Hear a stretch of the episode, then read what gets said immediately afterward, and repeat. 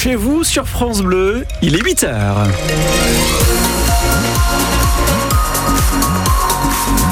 Nous sommes le 14 février. Jean-Baptiste Marie, Louis de Placy, fidèle auditeur en Suisse normande, dit qu'il fait 11 degrés près de chez lui. Il fait même encore plus doux. Ouais, bon, on est bien. Euh, en ce moment, c'est 10 à 12 degrés, relevé par Météo France. Ça ira de 14 à 16 dans l'après-midi. Euh, concernant la couleur du ciel, ça reste gris, un couvert toute la journée. Quelques pluies possibles encore ce matin, mais cela devrait être plus sec ensuite. Quelques ralentissements sur le périphérique canet. On y reviendra dans 5 minutes avec vos conditions de circulation. Vous nous appelez si vous rencontrez un souci. Et ce 14 février, alors on en fait quoi? C'est une journée comme les autres, un mercredi comme les autres, voilà. Cette Saint-Valentin, vous voulez la vivre. Vous la vivez, vous la boycottez, dites tout ce que vous en pensez. 02 31 44 48 44, on vous attend. Nous sommes dans l'Orne. Les élus, parents d'élèves et enseignants sont en colère contre les services de l'éducation nationale. Oui, dans le viseur, la future carte scolaire présentée hier lors du conseil départemental de l'éducation nationale. 27 classes vont fermer, 7 vont ouvrir. Ce sont donc 20 fermetures sèches et 21 postes d'enseignants qui seront supprimés en septembre prochain. L'inspection académique de l'Orne met en avant la diminution des effectifs. Il y aura 301 élèves en moins en primaire à la rentrée prochaine. Détaille son directeur, Jean-Luc Legrand.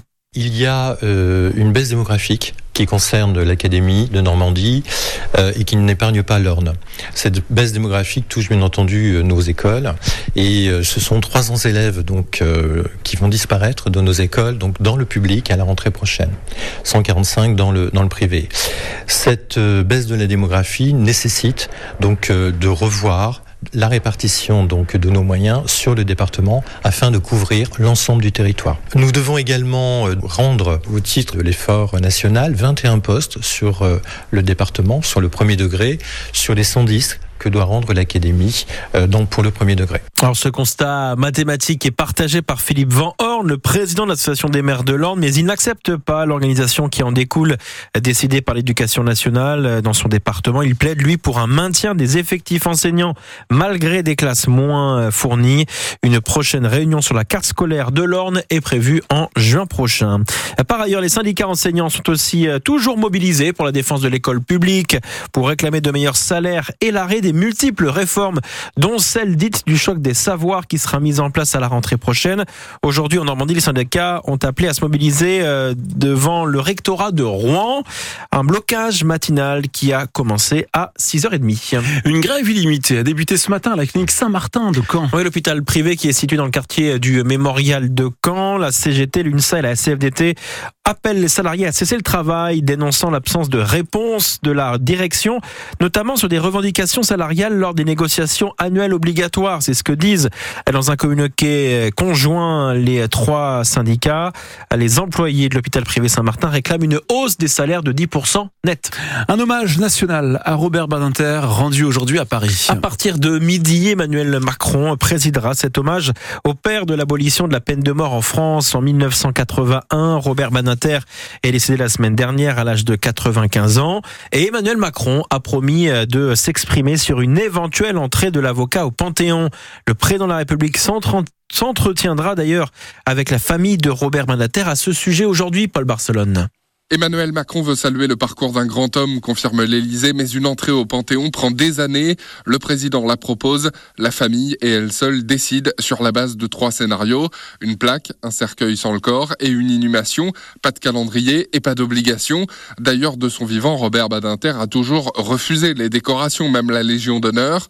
Ce rituel républicain de l'entrée au Panthéon cache aussi un message plus politique. Emmanuel Macron fait là discrètement savoir qu'il est favorable à une panthéonisation du père de l'abolition de la peine de mort, proche de François Mitterrand, figure de la gauche, à l'heure où son gouvernement est sans cesse accusé de prendre un virage à droite.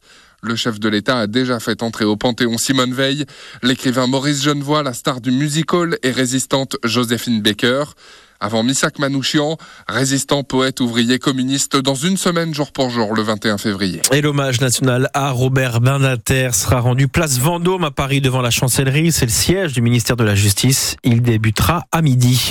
Nicolas Sarkozy sera fixé euh, cet après-midi sur son sort dans le procès en appel Big Malion sur les dépenses excessives de sa campagne présidentielle perdue en 2012.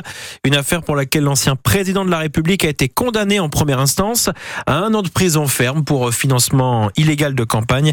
La Cour d'appel de Paris doit rendre sa décision à partir de 13h30. 8h06 en sport et en football. Rouen ne jouera finalement pas à Caen son quart de finale de Coupe de France. Oui, sauf euh, nouveau retournement de situation, c'est bien dans son stade Robert Diochon que le FCR accueillera Valenciennes. La piste du stade d'Ornano à Caen avait pourtant les faveurs du président du club de foot rouennais. Selon le FCR, les supporters des deux clubs Caen et Rouen ne voulaient pas de ce match à Dornano. Le stade Diochon doit toutefois être homologué et validé par la Fédération française de foot au risque de voir la rencontre inversée et donc se jouer à Valenciennes le 28 février prochain. Le foot encore avec la Ligue des Champions.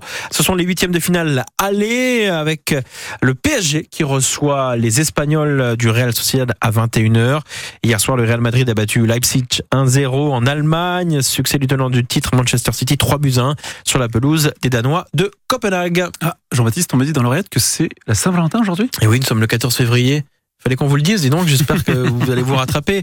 En tout cas, vous pouvez déclarer votre euh, amour dans le train cette année.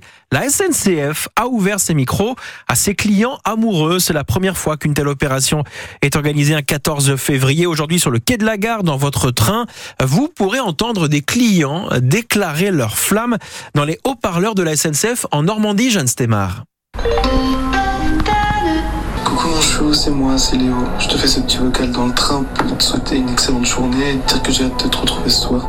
Vraiment, je t'aime plus que tout, t'es la femme de ma vie. Déclarer sa flamme en 15 secondes maximum, c'est le défi qu'ont lancé aux clients SNCF Hélène Messier et sa collègue Floriane Renard toutes les deux au pôle marketing de SNCF Nomade Train. On a eu envie, en tout cas cette année, bah, de proposer aussi euh, à nos clients d'offrir un cadeau à leur, euh, à leur moitié. On a eu cette idée, en fait, de les solliciter en amont de la Saint-Valentin. On a créé une boîte mail euh, dédiée. On a fait une annonce sur les réseaux sociaux pour qu'ils nous envoient un, un message, un message d'amour. Et on a reçu plusieurs déclarations. En tout, une quinzaine de messages écrits et oraux ont été enregistrés dans le bureau du responsable des informations en gare.